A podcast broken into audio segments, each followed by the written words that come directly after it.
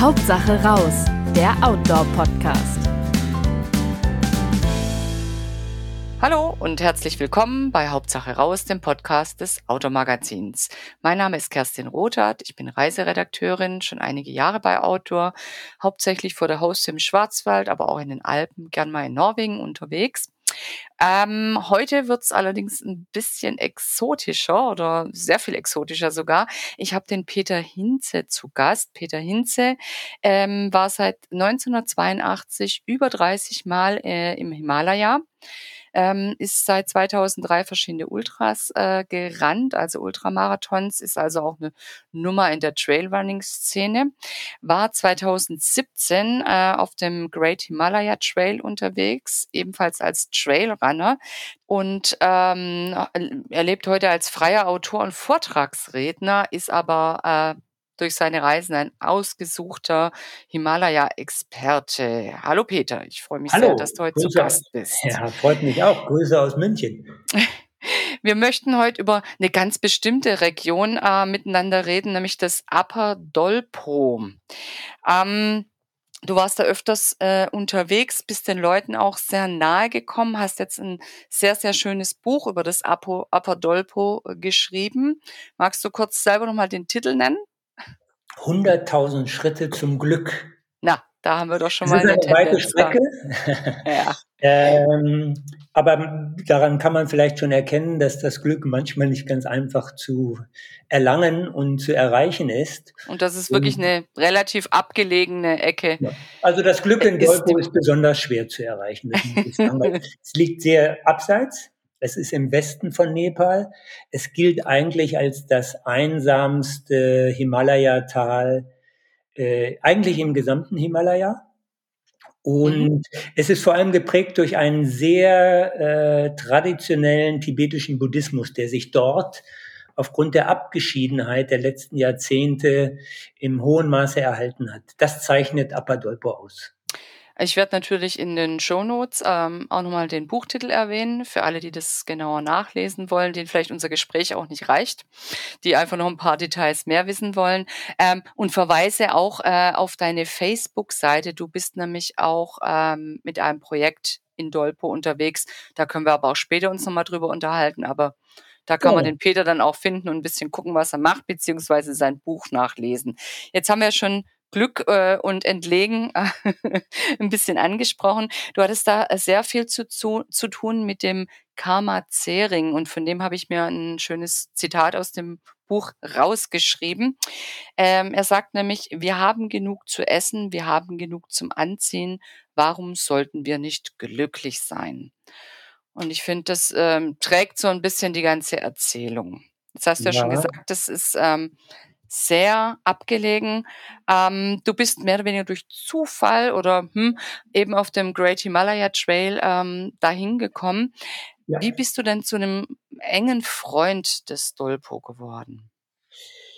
Es hat auch was mit Zufall zu tun.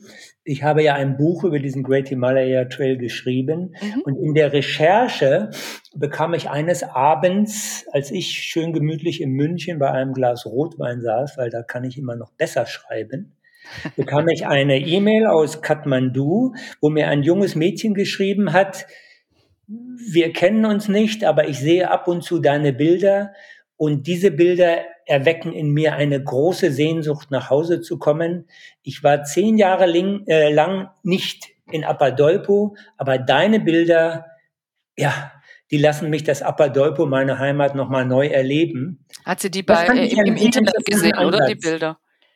Haben Sie, hat Internet. Internet, mhm. ja, auch bei Facebook, das ist ja, ja. so, die äh, meisten der Dolpoper leben im Winter, wenn es in Dolpo zu kalt ist, in Kathmandu mhm. und sind da westlich orientiert wie wir, die sind bei Instagram, die kennen sich im Fußball aus und äh, die wissen, was Facebook ist. All mhm. das haben sie in Dolpo nicht weil es bis vor kurzem da keinerlei Kommunikationsmöglichkeiten gab. Es gab ja auch gar keine Straßen dahin oder die wachsen da langsam an. rein. Ne? Äh, es gab auch bis Anfang der 90er Jahre überhaupt keine Touristen, weil Dolpo mhm. für Ausländer geschlossen war. Mhm. Und ja, durch dieses E-Mail habe ich äh, das Mädchen Zering Zumchok kennengelernt. Und ja, in dem Austausch mit ihr hat sich eigentlich das Interesse bei mir äh, gesteigert, diese Region mal äh, selbst zu sehen, ausführlicher zu sehen, weil auf dem Great Himalaya Trail bin ich nur durchgelaufen. Ja, und Sering und ich haben uns geeinigt. Ich bringe sie nach Dolpo und sie zeigt mir ihre Heimat. Und daraufhin haben wir 100.000 Schritte bis zum Glück gestartet. Zusammen unternommen. Jetzt muss man sagen, war aber nicht immer glücklich, war das Problem. ja gut, äh, das muss man sich ja auch erkämpfen ein Stück weit. Jetzt muss man dazu sagen, ähm, das Zitat, das ich gerade äh, gesagt habe, das ist von ihrem Vater, nämlich von Karma Zering, ja. der auch noch in dem Ort lebt. Ich kann den Namen inzwischen schreiben, aussprechen. Biger? Biger, ja. Biger? Okay. Ja. Also das ist äh, so wirklich der entlegenste Punkt, an dem man eigentlich wandern kann. Kann man Nahe so der tibetischen Grenze auf äh, mhm. knapp unter 4000 Metern Höhe. Äh, um dorthin zu kommen, nur so eine Vorstellung zu haben, von Kathmandu ja. aus haben wir, ich war jetzt ja mehrmals dort, zwischen 11 und 13 Tagen gebraucht. Äh, Reine Wanderzeit. Äh, zwei Inlandsflüge äh, mit einer Übernachtung in Nepal-Ganj, weil sonst kann man nicht morgens mhm. rausfliegen. Und wir haben äh, elf Tage Wanderung gehabt. Mhm. Äh, zwei Pässe über 5000 Meter. Äh, da sind natürlich auch zwei Ruhetage dabei mhm. für die Akklimatisierung. Mhm. Ähm, aber vom Flughafen äh, Jupal bis Bijar 11 bis 13 Tage. Und ähm, ich habe ja auch gesehen, man ist da nicht alleine unterwegs. Man hat äh, lokale Guides normalerweise dabei und im besten Fall eben auch noch Jungs oder Mädels mit Packpferden, die einem einen Teil der Ausrüstung abnehmen. Ne?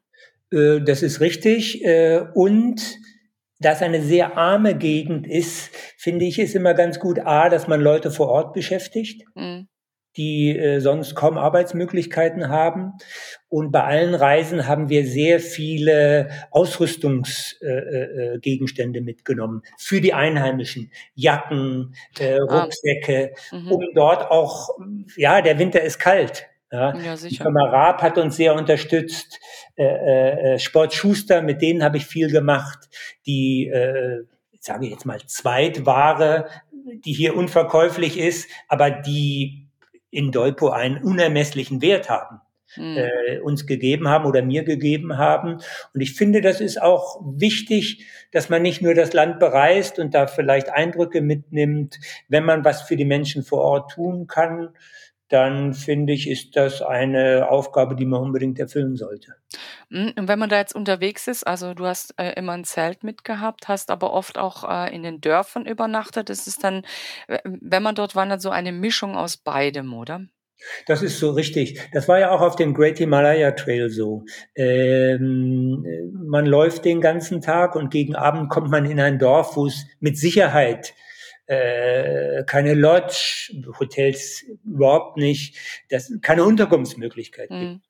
Und mhm. da ist es eigentlich im gesamten Himalaya so, dass lokale Bauern oder Händler oder einfach einheimische Familien Fremde, in dem Fall mich, ich Great Himalaya Trail mit zwei Sherpas noch, wir waren zu dritt, aufnehmen und äh, die auch bekochen.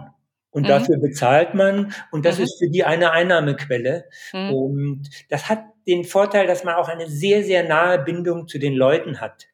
Ja. Ähm, wie, wie, verständigt man sich dann mit denen unterwegs? Äh, auf dem Geht Great Himalaya Trail war es unterschiedlich. Natürlich äh, Solokumbu, Everest, äh, Annapurna, äh, Manaslu sind Gebiete, wo man mit Englisch größtenteils durchkommt, wo es auch Lodges natürlich gibt. 80 Prozent der Strecke äh, Nepalesisch oder wie im Dolpo nur Tibetisch. Und mhm. da ist es dann wichtig, auch deshalb Einheimische dabei zu haben. Ja. Äh, man kann natürlich auch alleine da übernachten, aber ich kann mich ja mit den Leuten nicht unterhalten. Mich sagen, du hast auch nicht Tibetisch gelernt. Laufen. Ja, ich will ja wissen, was denken die Leute, ja, was, ja.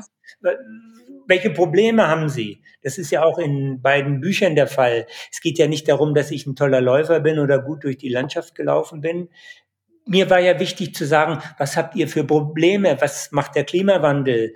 Äh, was passiert, wenn eines Tages eine Straße kommt? Mhm. Weiß ich nicht, seid ihr traurig, wenn ihr kein Facebook habt? Ja, ja. ja, das sind ja Fragen, die viel interessanter sind, als ob ich jetzt 10 oder 20 Kilometer am Tag gelaufen bin. Und dafür sind Einheimische, finde ich, sehr wichtig, die den Kontakt machen. Was interessant ist, das habe ich schnell gemerkt, Der Sherpa als solcher ist im nächsten Tal auch ein Fremder. Also den Weg zu finden. Okay. Der Sherpa kennt sich super aus, um ins Basislager und vielleicht sogar auf den Mount Everest zu kommen. Aber zwei Täler weiter ist der genauso fremd. Weil natürlich diese, in den Himalaya-Tälern, die meisten Leute sind kaum in einem anderen Tal gewesen. Mhm. Da kam immer die Antwort, warum soll ich in das nächste Tal gehen? Ja, ja. Ich muss doch in meinem Dorf, in meinem Tal zufrieden sein. Viele der Leute waren nie in Kathmandu. Und deshalb ist es gut, Einheimische dabei zu haben. Nepalesisch, Tibetisch, wenig Englisch.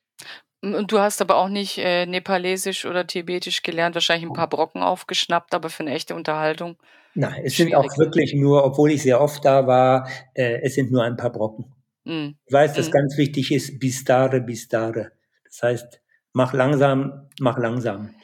Bistare, bistare. Und Alipashi heißt nur mit der Ruhe. Das sind so zwei Begriffe, wo man schon mal. Damit kommt man ja schon mal ein Stück weit. Damit hat man für manche Situationen geklärt. das glaube ich sofort. Ähm, wenn wir jetzt über Dolpo reden, wie viele Dolpo-Paar, wie sich die äh, Einheimischen selber nennen, gibt es denn noch? Und von was, von was leben die denn so? Man schätzt, es gibt noch 6.000 bis 8.000. Wenn wir jetzt über Dolpo sprechen, sprechen wir immer über das Upper Dolpo. Upper Dolpo. Das heißt, mhm. die höhere, es gibt auch ein Lower Dolpo, wo mehr Menschen wohnen. Das Upper Dolpo äh, startet in der, auf einer Höhe von etwa 3.200 Metern. Es gibt noch 6.000 bis 8.000 in Apadolpo. Hm. Ähm, die Jungen gehen mehr und mehr äh, äh, nach Kathmandu. Hm. Das ist eines der großen Probleme in vielen Himalaya-Tälern. Es gibt eine Migration aus dem Himalaya hinaus ähm, in die Großstädte. Was hm. es in Dolpo und auch im Himalaya kaum gibt, das unterschätzen die Leute immer, weil ja die Fußball-Weltmeisterschaft gerade zu Ende gegangen ist. Es gibt ich habe bisher niemand im Himalaya getroffen, der nach Katar, Abu Dhabi oder sonst wo äh, zum Arbeiten gegangen ist. Okay. Diese äh, ist leider natürlich eine sehr schlimme Situation, die überhaupt nicht zu akzeptieren ist. Aber diese Arbeiter kommen meistens aus dem Terai, nahe der indischen Grenze, also aus dem Lowland, mhm. ähm, wo die wirtschaftliche Lage katastrophal ist im Himalaya selbst sind oft Selbstversorger und mhm. es sind große intakte äh, Familienverbände, die also einzelne Personen auffangen, so dass es ganz selten ist, dass einer an, in der Golfregion arbeitet. Und in, in, in Dolpo, also in Upper Dolpo, äh, muss man sich das so vorstellen, dass das Familien sind, wo jeder drei bis fünf Yaks hat und noch nebenher irgendwas arbeitet? Oder äh, wie man funktioniert ja, man muss der Erwerb dort, der, Lebens, der ja. Lebensunterhalt? Das klingt jetzt ironisch, aber es ist tatsächlich so, man muss es sich so vorstellen, dass die meisten mehr Kinder als Yaks haben. Oh, also okay. es sind Großfamilien. Ja. Bei der Zering, mit der wir schon gerade, die hatten wir ja angesprochen, Zering ja. äh, die hat elf Geschwister. Uh, mhm. Und das ist jetzt für uns, ohu, für den Dolpopa sagen die, super Familie, gut gemacht. Also und trotzdem muss man die Mäuler, also die hungrigen Mäuler auch stopfen, ne? Und das ist ja, sag ich mal, in so einer kargen Landschaft, wo du ja auch nicht das ganze Jahr irgendwas anbauen kannst oder eigentlich die wenigste Zeit, ne? Ähm, ist eine Phase von zwölf Wochen, wo was mhm. wächst äh, äh, zwischen äh, Juli und Mitte September. Äh, mhm. Versor deshalb Versorgung also mit Nahrungsmitteln ist ein riesiges Problem mhm. äh, in Apadolpo. Äh, Gerade auch, weil in den letzten zwei, zweieinhalb Jahren die Grenze nach Tibet geschlossen war, aufgrund der restriktiven äh, Corona-Politik in China. Und Dolpopas und Dolpo, die orientieren sich nach Tibet. Also die ah, tibetische mhm. Grenze ist mhm. für manche nur einen Tagesmarsch entfernt. Mhm. Wie ich vorhin schon sagte, nach Kathmandu braucht man vielleicht auch mal zwei Wochen. Ja. Also ähm, Apadolpo orientiert sich nach Tibet. Passt ja auch eher zu, sage ich mal, zu der Lebensweise, die dort noch herrscht, ne? Viele Leute sagen, das ist der klassischste tibetische Buddhismus, den man noch findet, weil der natürlich in Tibet selbst durch die Chinesen nahezu ausgerottet wurde. Mhm. Ja. Apropos, ähm, ja. Hm, du schreibst ja auch, dass die Religion noch eine ziemlich große Rolle spielt nach wie vor. Das ist ja eine Mischung aus Böen, was so eine animistische, ähm, Ja. Religion ist, also, äh, das Göttliche in allen Dingen, allen Pflanzen, allen Orten und Kann ein eben Stein sein, kann eine Pflanze sein, ein Tal. Mhm. Äh, ja. Ja. Und, ähm, wie äh, wie wie wichtig ist das Ganze dann? Religion ist die Basis des Lebens, äh, weil wir von den Großfamilien sprachen. Viele schicken mindestens einen Sohn äh, ins Kloster, Oh. die äh, Mhm. äh, Mönch werden. Äh, die Religion ist der Klebstoff für die Gesellschaft. Äh, es, äh, die örtlichen Lamas sind Ratgeber. Man lebt dort ganz streng nach dem Mondkalender. Mhm. Das heißt, ob heiraten, ob Beerdigungen, ob äh, Pflanzen im Frühjahr, das geschieht nur alles nach dem Mondkalender. Äh, wenn der Mond so steht, äh, dass es eine positive Energie hat, sage ich mal, dann wird gepflanzt. Das war ein großes Problem in äh, der Corona-Krise. Mhm. gab es eine sehr äh, strikte Ausgangssperre in Kathmandu.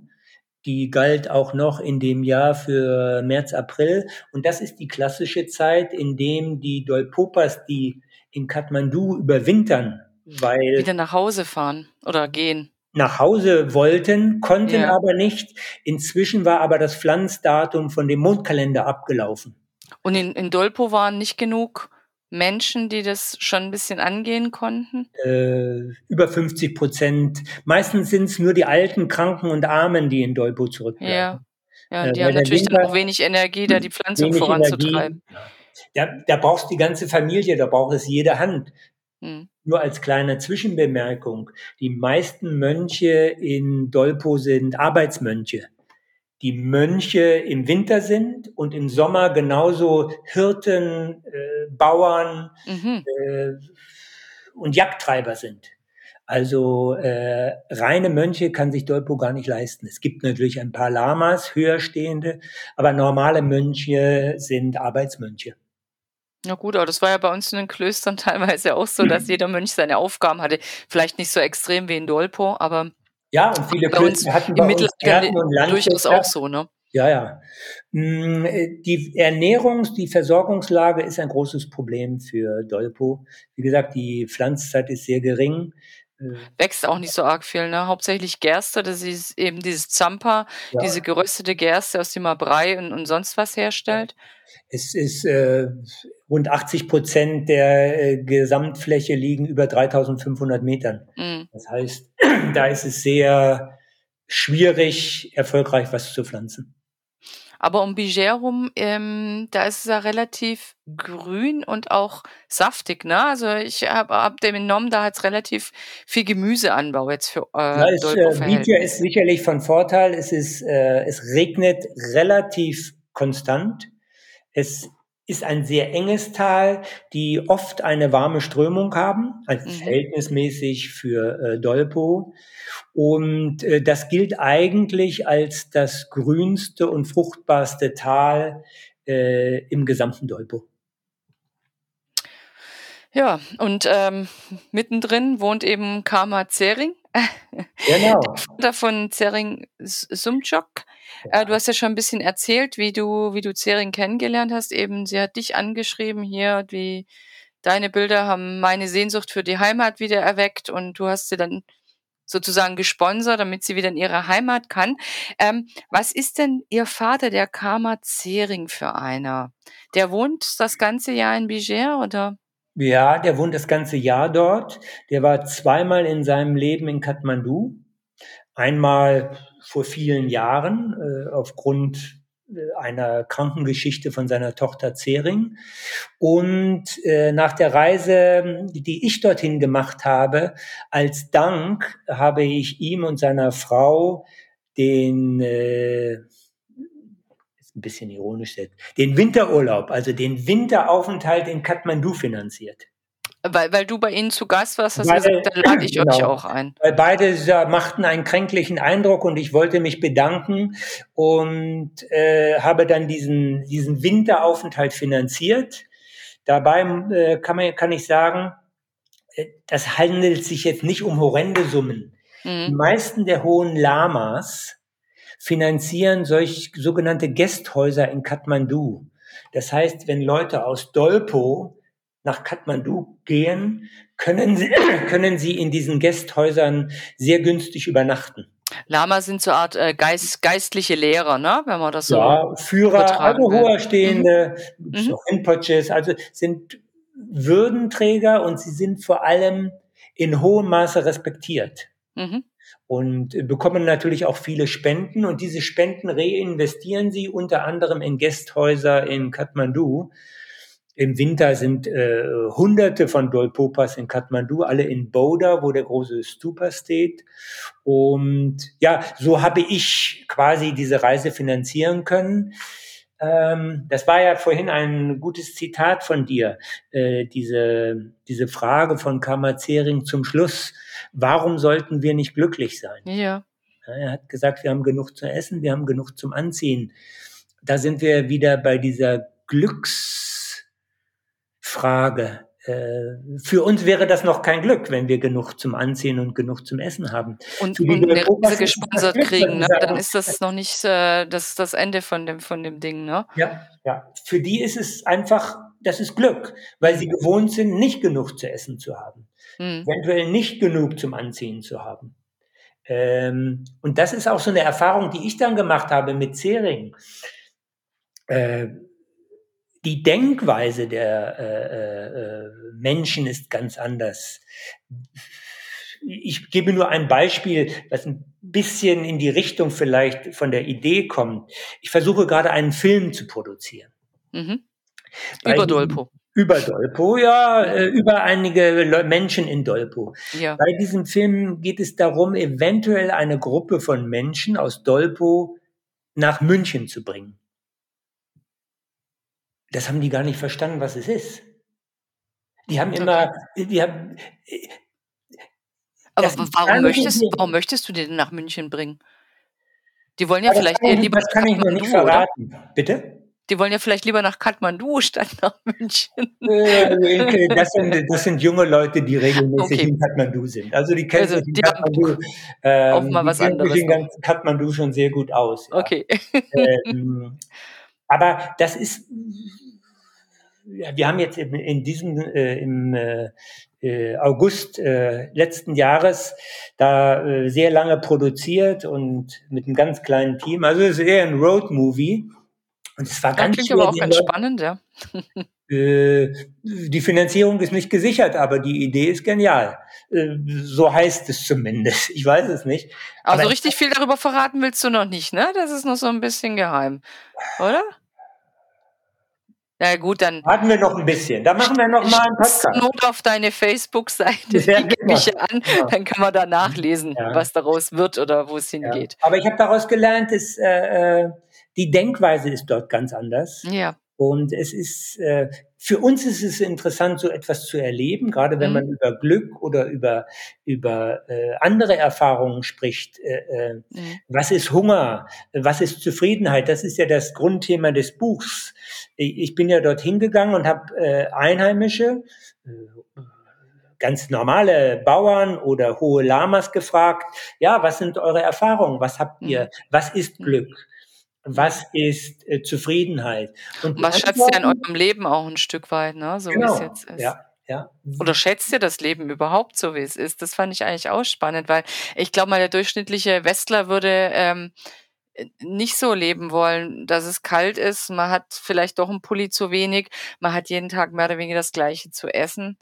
Man ja. lebt zusammen in einer, in, einer, kleinen Küche, äh, in der man kocht, aber auch äh, zusammenkommt und arg viel mehr hat man nicht. Ne? Und man hat vielleicht drei Nachbarn und die kennt man schon sein ganzes Leben.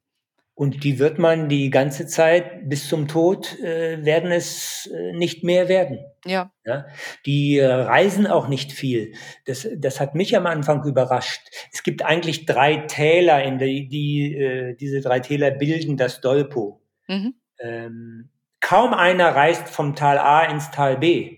Aber gibt es da keine verwandtlichen, verwandtschaftlichen Beziehungen, dass man sagt, hm, Da keiner reist, ist die, ist die Mischung äh, zwischen den Zählern äh, sehr gering. hm, ich habe ja ein Dolpo-Projekt gegründet, da können wir vielleicht später noch drüber sprechen. Mhm.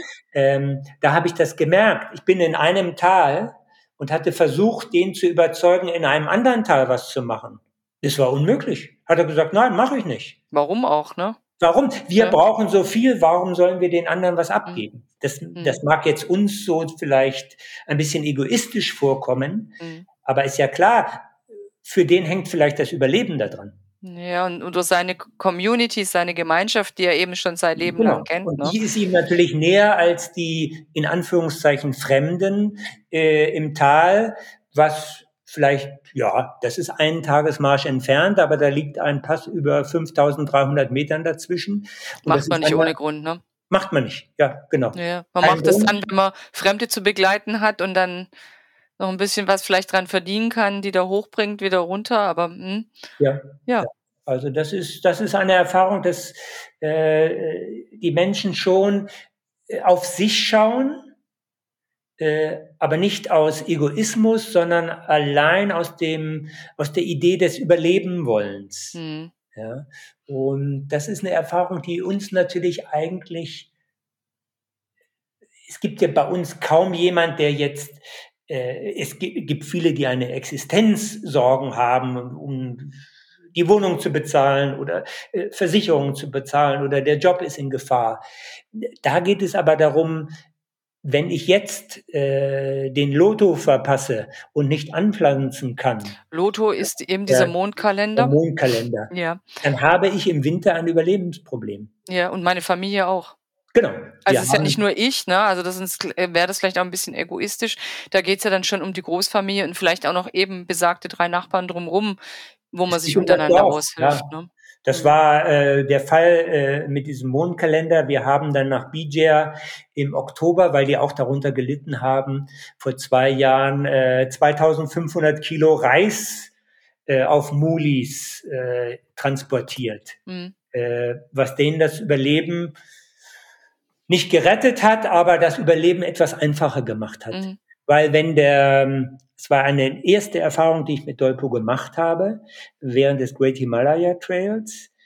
Ähm, da war ich im November, da war es schon sehr kalt. Und da hat mir eine Frau gesagt, weißt du, wenn der Winter zu lange geht, dann müssen wir zum Schluss Gras essen. Weil mhm die sind von der Außenwelt abgeschnitten. Ja, da und wenn es zu lange geschneit hat und keiner über die Pässe kommt, haben die nicht zum Essen, sagt, hatte mir die Frau gesagt, ja, dann müssen wir Gras essen. Ja, und Gras ist eben nicht sehr nahrhaft. Das schaffen nur die Rinder mit ihren mehreren Mägen, da wirklich äh, Stoffe ja. rauszuziehen. Ja, das wissen wir das auch. Das ist der letzte Schritt, um äh, äh, so lange zu überleben, bis die Pässe wieder frei sind. Ja. Das ist auch äh, natürlich eine besondere Erfahrung in Dolpo. Wie viele Regionen gibt es noch, die uns solche Erfahrungen ermöglichen? Und darüber Aber wie, wie machen die das dann? Ähm, weil die können ja, äh, sage ich mal, selber nicht so äh, wirklich viel erwirtschaften auf den Feldern bestellen. Die haben ihre Jacks, wo sie äh, eben Jagdbutter draus machen, Jagdbuttertee, das ist ein bisschen nahrhaft. Dann haben sie ihre Gerste, Reis können sie ein bisschen importieren, Biger, ein bisschen Gemüse. Aber ähm, weiteren Austausch?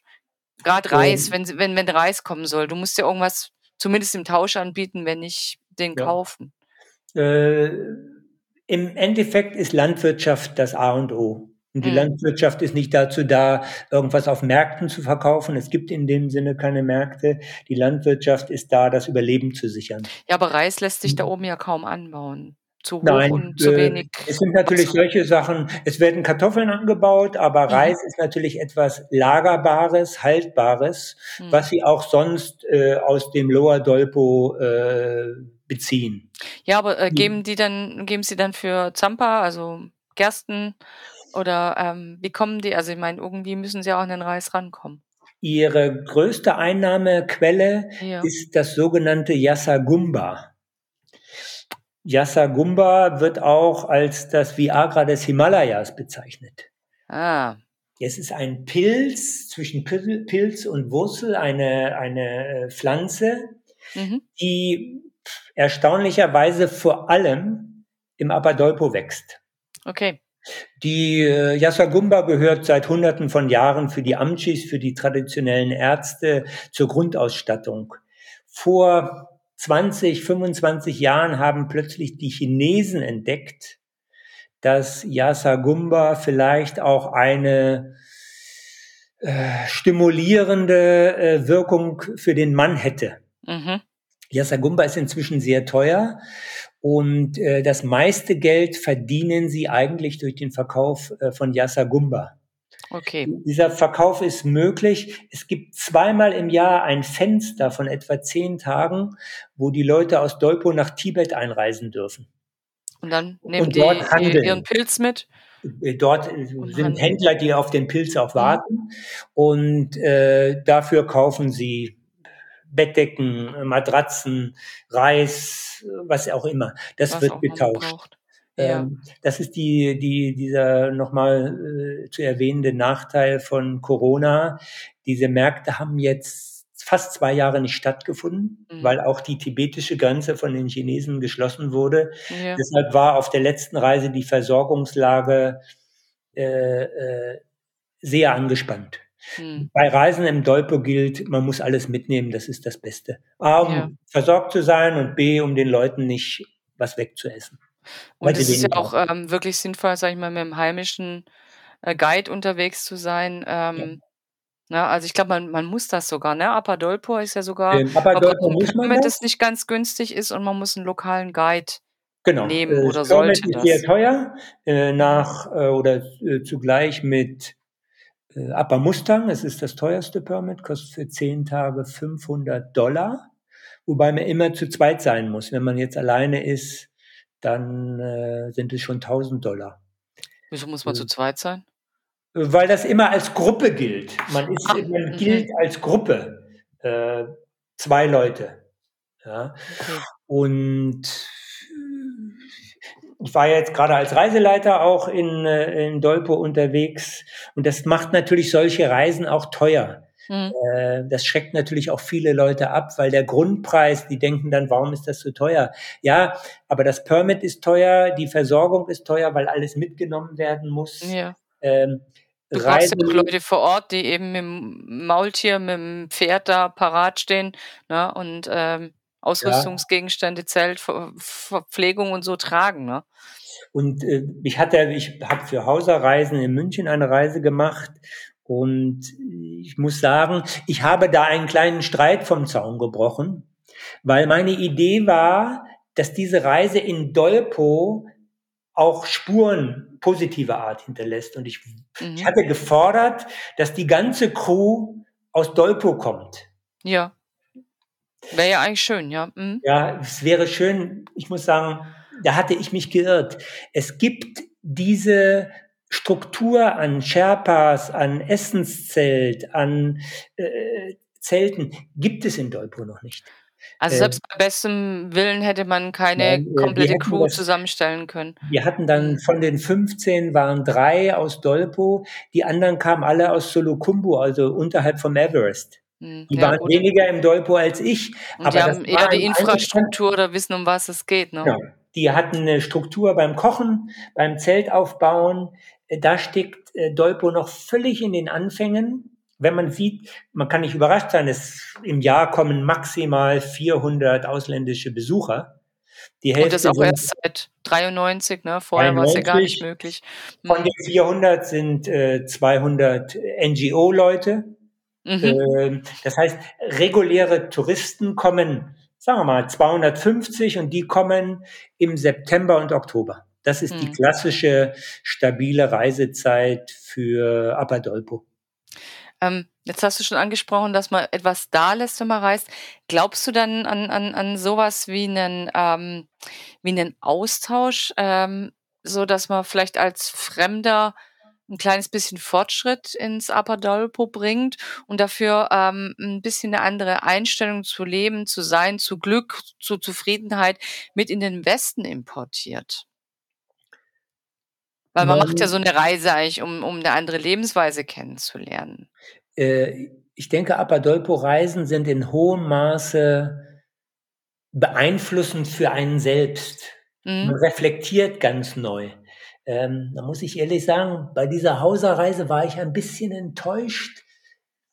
Eigentlich wollten die Leute ein Bild machen und dann schnell weitergehen. Also ein oh. Foto machen und weitergehen. Äh, Dolpo ist eine Reise äh, bistare, bistare, langsam, langsam. Mhm. Es passiert wenig. Wir haben drei Wochen überhaupt keinen Ausländer gesehen. Ich denke, es ist sehr wichtig, auf die Leute sich einzulassen. Und auch auf die Landschaft, denke ich. Und ne? Auf die Landschaft, weil mhm. da ist wirklich Land und Leute. Das mhm. ist eine Einheit. Mhm. Diese Leute haben in Jahrhunderten gelernt zu überleben, aber nur deshalb, weil sie auch die Landschaft akzeptieren. Ja. Sie akzeptieren die Jahreszeiten, sie akzeptieren, welche Pflanzen wachsen, was die Tiere machen. Das ist alles ein eingespieltes System. Und das kennenzulernen, finde ich immer sehr spannend und den Leuten zuzuhören, ähm, aber in dem Sinne ist es für den klassischen Reisenden, der jetzt sagt, ich will drei Pässe über 5000 Meter und vielleicht einen 6000er mhm. Gipfel, dafür ist Dolpo nix. Es ist äh, aber eigentlich reist man doch, um sich ähm, gerade auf sowas einzulassen. Also ich finde, ich, ich, ich fände das eher das Spannende, ne? Vielleicht auch mal irgendwo zu verweilen, zu sehen, äh, wie ist denn die Landschaft hier? Und der, der Hirte, der da ist, der passt genauso in die Landschaft rein, weil eben die Landschaft so ist und der Hirte so ist. Ja, ja und der Hirte hat auch was zu sagen. Ja, bestimmt. Der erzählt, also noch besser als der Hirte kennt sich keiner mit dem Klimawandel aus. Mhm. Der kann dir mhm. erklären, wie, wie viele Jahre schon eine Blume nicht mehr da ist mhm. oder welche Probleme die Yaks haben, weil es ja. zu warm geworden ist. Und oder dass das Fell nicht mehr so dick ist wie in früheren Wintern, weil es einfach nicht mehr nötig ist. Ne? Ja. Hm. ja. Also äh, das finde ich, das macht eine Dolpo-Reise aus. Also äh, wenn man will, könnte man durchaus auch was mit nach Hause nehmen. Man muss es aber halt ein Stück weit wollen. Ne? wir können auf jeden Fall mit nach Hause nehmen. Die Frage, ob wir was da lassen können, hm. die ist natürlich. Und ob das gut ist, weißt du? Das frage ich mich halt dann auch manchmal. Ist es, klar, die ja. kennen, man, du kennst Handys und alles, aber ist es gut, denen zu zeigen, paar, ich kann zum Vergnügen in der Gegend rumreisen, muss mir keine Gedanken um mein Essen machen. Ja. ja da, da fällt mir immer Raju Bista ein. Das ist einer der bekanntesten Politiker in Upper Mustang, mit dem ich lange ein Interview geführt habe und dann auch gesagt habe, äh, Raju Bista, das muss doch schrecklich sein, wenn jetzt die Straße kommt. Weißt du, die geht ja. durch, durch, euer Dorf durch, ist denen ganz egal, äh, meistens von Chinesen finanziert, ob da ein Tempel steht, da geht die Straße einfach dran lang. Da hat er gesagt, ja, das mag schon äh, für dich so aussehen. Du hm. bist ja ein Ausländer und die Ausländer haben es am liebsten, wenn wir an einer Butterlampe sitzen. Na Im klar. Kloster ist es schummrig und da hängen noch zwei Gebetsfahnen. Das ist halt das, das ist auch eine gewisse Arroganz, diese Romantik haben zu wollen, ja. wenn man schon dahin reist. Ne? Er sagt, also. wir finden es toll, wenn da auch mal eine Glühbirne hängt. Ja, Aber das, da sagt wir, ist ja gar nicht romantisch hier. Ja. Und ja, gut, wir wollen Beispiel ja, genannt. gute Lampe sitzen. Das ist es ja. ja. Hat mir dann so ein Beispiel genannt, hat gesagt, schau, ich, tatsächliche Geschichte. Vor ein paar Wochen, so hat er damals erzählt, äh, haben wir hier eine Frau gehabt, die Unterleibsschmerzen hatte. Mhm. Und äh, wir haben eine kleine Operation durchführen können und die Frau fühlte sich auch besser und plötzlich wurde es ganz schlecht bei ihr. Ja, es ging um Leben und Tod. Wenn wir die Straße nicht gehabt hätten, hätten wir diese Frau nicht nach Johnson ins Krankenhaus bringen können. Mhm. Dadurch, dass wir eine Straße hatten oder haben, ist diese Frau gerettet worden. Jetzt sag mir, was spricht gegen eine Straße? Ja, natürlich. Hintergrund war, bei der kleinen OP in äh, Upper Mustang hatte der Arzt äh, die Schere im Bauch vergessen. Und das, ja. da ging es um Leben und Tod. Ja, sicher. Da, da, haben wir natürlich keine Argumente mehr, wenn jemand so kommt und mhm. sagt, mhm. äh, soll die Frau sterben, nur weil ihr keine Straße wollt? Ja, das ist, es ist natürlich auch die romantische Sicht des Besuchers darauf. Wir haben dann nicht schon 30, 40 harte Winter erlebt und es hat überall durchgezogen und das Essen wurde knapp. Ne? Dann ja. kann man schön sagen, das ist doch so schön traditionell. Also ich finde es auch mal ein bisschen schwierig. Um, ähm, aber du, du persönlich, ich, möchte, ich kann noch eine Gegengeschichte dagelassen in Dolpo. Ja, aber ich kann noch eine Gegengeschichte erzählen. Ja, okay, dann erzähl die noch und dann frage ich dich dann zu deinem Projekt. genau. Ich habe äh, äh, bei der letzten Reise habe ich äh, Robin Boosted getroffen. Der hat den Great Himalaya Trail erfunden. Aha. Ähm, der mir dann auch sagte, eigentlich kann man inzwischen den Great Himalaya Trail vergessen, weil es überall Straßen gibt. Mhm. Und das größte Problem sei, die Menschen denken an die Straße, aber ganz traditionelle Wanderwege gehen verloren. Ja, das Problem bei den Straßen ist, es gibt keine alternativen Trails. Mhm. Wenn es jetzt mhm. Trails geben würde, auf denen Einheimische mit ihren Tieren oder Touristen gehen könnten, dann wäre die Straße gar nicht das Problem. Aber meistens folgen die Straße den nützlichsten Trails und dadurch mhm. sind die Trails weg.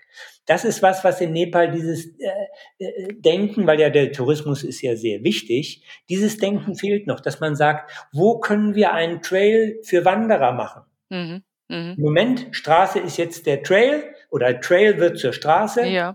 Und damit ist natürlich Romantik auch nicht mehr da. ja, und auch ein gewisser Ecker. Tourismus wird sich da natürlich zurückziehen. Eben der Mensch, der da einfach wirklich trecken will oder weit wandern will und eben nicht auf der Straße langhatschen will oder in den Bus oder so gefahren ja. werden will. Ne? Ja, und dann hat er rund um den Annapurna eine Straße, wobei es mhm. da auch Wege gibt, wo man das schnell hinter sich lassen kann.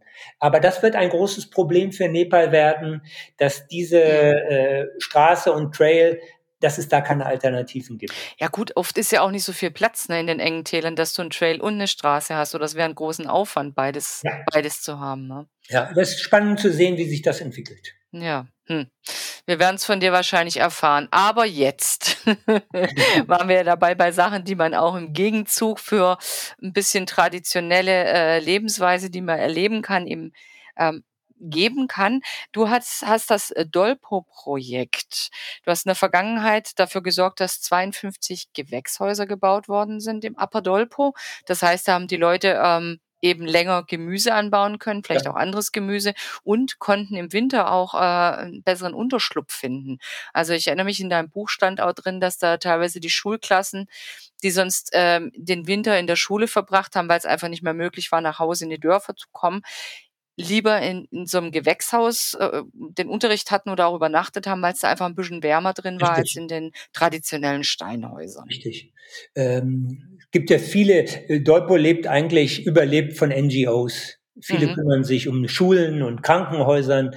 Äh, da wollte ich mich nicht tummeln, deshalb habe ich mit Pema Wangchen, einem äh, äh, Dolpopa aus Namdo die Idee entwickelt, wir bauen dort kleine Gewächshäuser. Pema Wangchen ist ein Umweltaktivist und inzwischen haben wir 52 gebaut.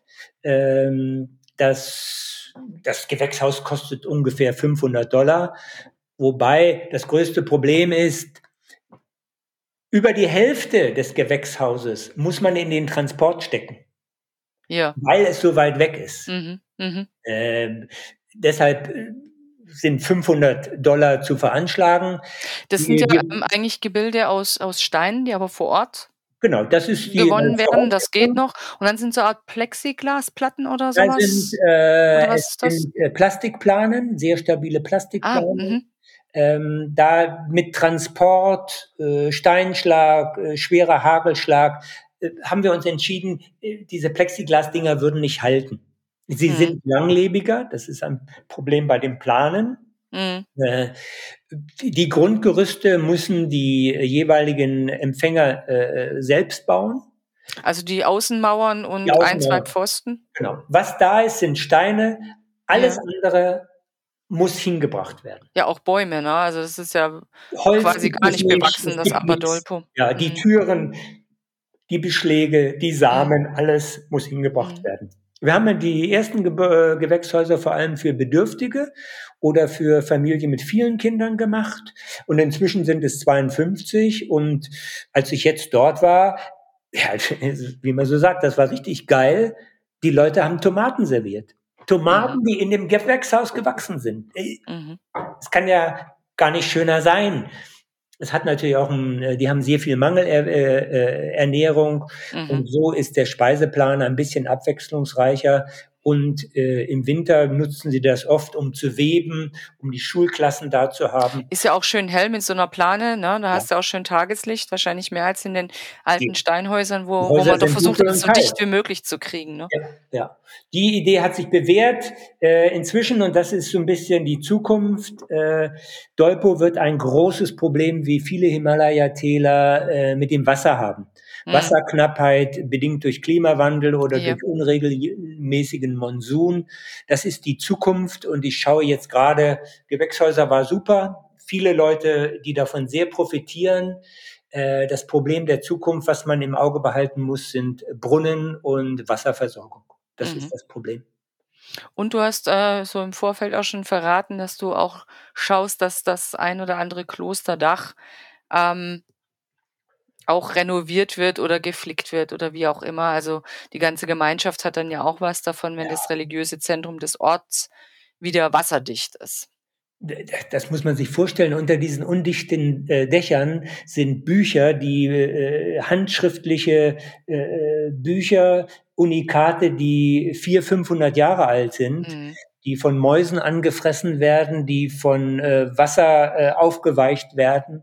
Und ich denke, es ist wichtig, auch die Kultur dieser Region zu erhalten. Das ist deren kulturelles Erbe. Wenn das verloren ist, ist es für immer verloren. Und das sind zum Teil arme Familien, die äh, Klöster seit vielen Generationen verwalten und deren Söhne in diesen Klöstern äh, Lamas sind. Mhm. Und ich denke, wenn man dort jemanden kennt, dem man vertrauen kann, den man mehrmals schon mhm. getroffen hat, dann ist das eine Alternative zu Brunnen und Gewächshaus. Mhm. Zumal, wenn man weiß, der hat eine Liebe für seine Kultur, für die Bücher.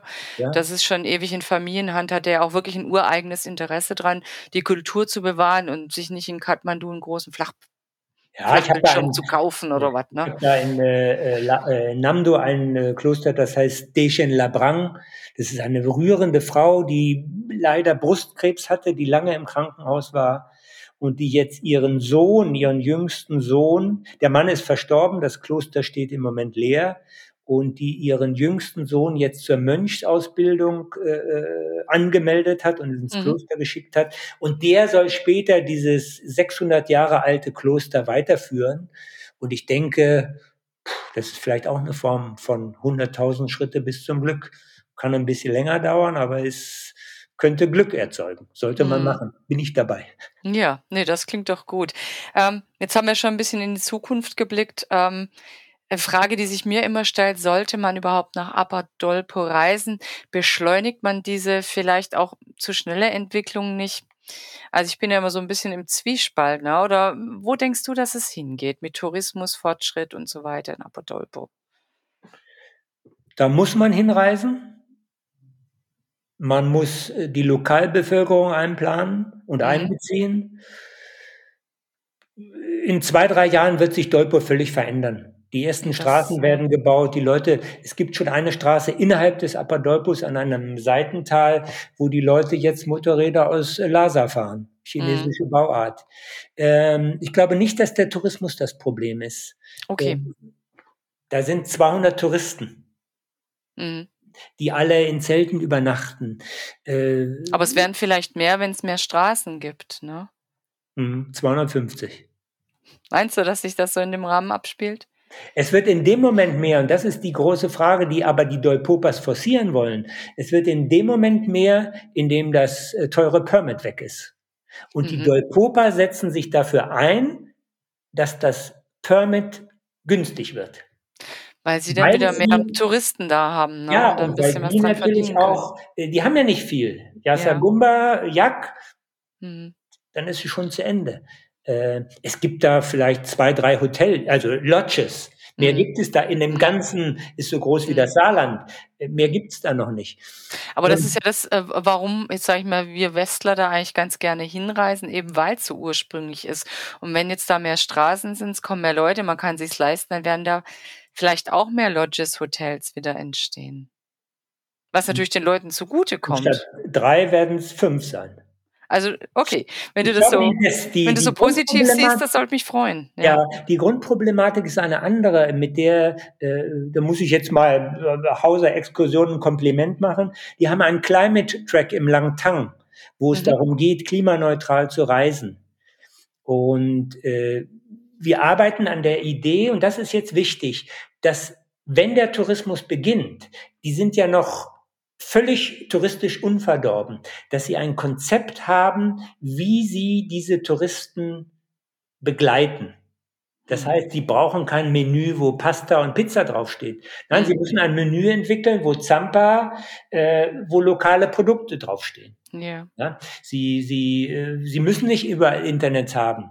Und äh, da gibt es Ideen, dass man, wenn der Tourismus beginnt, behutsam äh, Dolpo auch für Reisegruppen erschließt. Und das finde ich ist eine gute Idee, die man fortsetzen könnte. Ich glaube, das kann, dann kann Tourismus eine gute Entwicklung haben. Ja, also kann man nur hoffen, dass es so funktioniert. Ich hatte eigentlich noch ein schönes Zitat äh, von äh, dem Schriftsteller Hans Magnus Enzensberger rausgesucht, das genau ähm, dieses Problem ein bisschen anspricht. Der Tourist zerstört, was er sucht, indem er es findet. Das ist natürlich genau das Problem. Aber äh, wenn das jetzt so behutsam aufgelöst werden kann, wie du gesagt hast, und wo du ganz fest dran glaubst, dass es so funktionieren kann, dann ich muss ähm, einschränken. Ich hoffe es. Du Ganz ehrlich, es. fest dran glauben. Ja, wir wissen es von anderen Regionen, wo man auch gedacht hatte, die machen mhm. das behutsam. Mhm. Ja. Äh, es, äh, in ähm, Nepal ist äh, Apadolpo für Nepalis im Moment sehr, äh, wie soll ich sagen, äh, sehr beliebt. Die Nepalis schmeißen mhm. alles hinterm Busch, was sie in der Hand haben. Da gibt mhm. es kein Abfallmanagement, da gibt mhm. es man versucht das zu äh, implementieren, aber das ist ganz schwer. Hm. Das ist ein Risiko, was besteht. Ich bin optimistisch. Du bist optimistisch. Und ich hoffe einfach ganz arg mit, dass sich äh, Hans Magnus Enzensberger da ganz furchtbar irrt und, und diesen Spagat hinzubekommen, ne? Ja. zwischen sich öffnen für einen Fortschritt, aber doch so die, die Tradition bewahren, weil eben, wenn man ein Buch so liest, hat man schon das Gefühl, die Leute wissen, was Glück ist, was Zufriedenheit ist und möchten eigentlich auch ganz gern dran festhalten. Die möchten sehr gern dran festhalten, ja. Und ich hoffe, dass sie das können. Ja. Das ist Richtig. Hoffe ich auch mal. Aber du wirst ja ähm, auch weiterhin ins Apadolpo reisen, auch mit deinem neuen Geheimprojekt, wo wir vielleicht noch über deine Facebook-Seite irgendwann rauskriegen, was das so ist. Wenn wir ja. informiert bleiben, hoffe ich doch mal sehr. Ich ja. danke dir jedenfalls ähm, sehr für dieses Gespräch. Also ich habe dein Buch gern gelesen. Ich fand es auch sehr, sehr spannend, ähm, nochmal mit dir über diese Gegend zu reden, die mir, die ich vorher so auch gar nicht wirklich auf dem Schirm hatte. Vielen, vielen, vielen Dank, dass du bei uns warst. Ja, alles Gute. Bis zum nächsten Mal. Ja, danke. Macht's gut. Tschüss. Tschüss. Wenn euch unser Podcast gefällt und ihr keine Episode mehr verpassen möchtet, dann abonniert uns doch gerne gleich hier oder auch unseren Newsletter auf outdoor-magazin.com. Natürlich findet ihr uns auch gedruckt am Kiosk oder per Abo in eurem Briefkasten und klar, auch auf Facebook und Instagram. Bis bald hier oder draußen auf Tour. Hauptsache raus, der Outdoor-Podcast.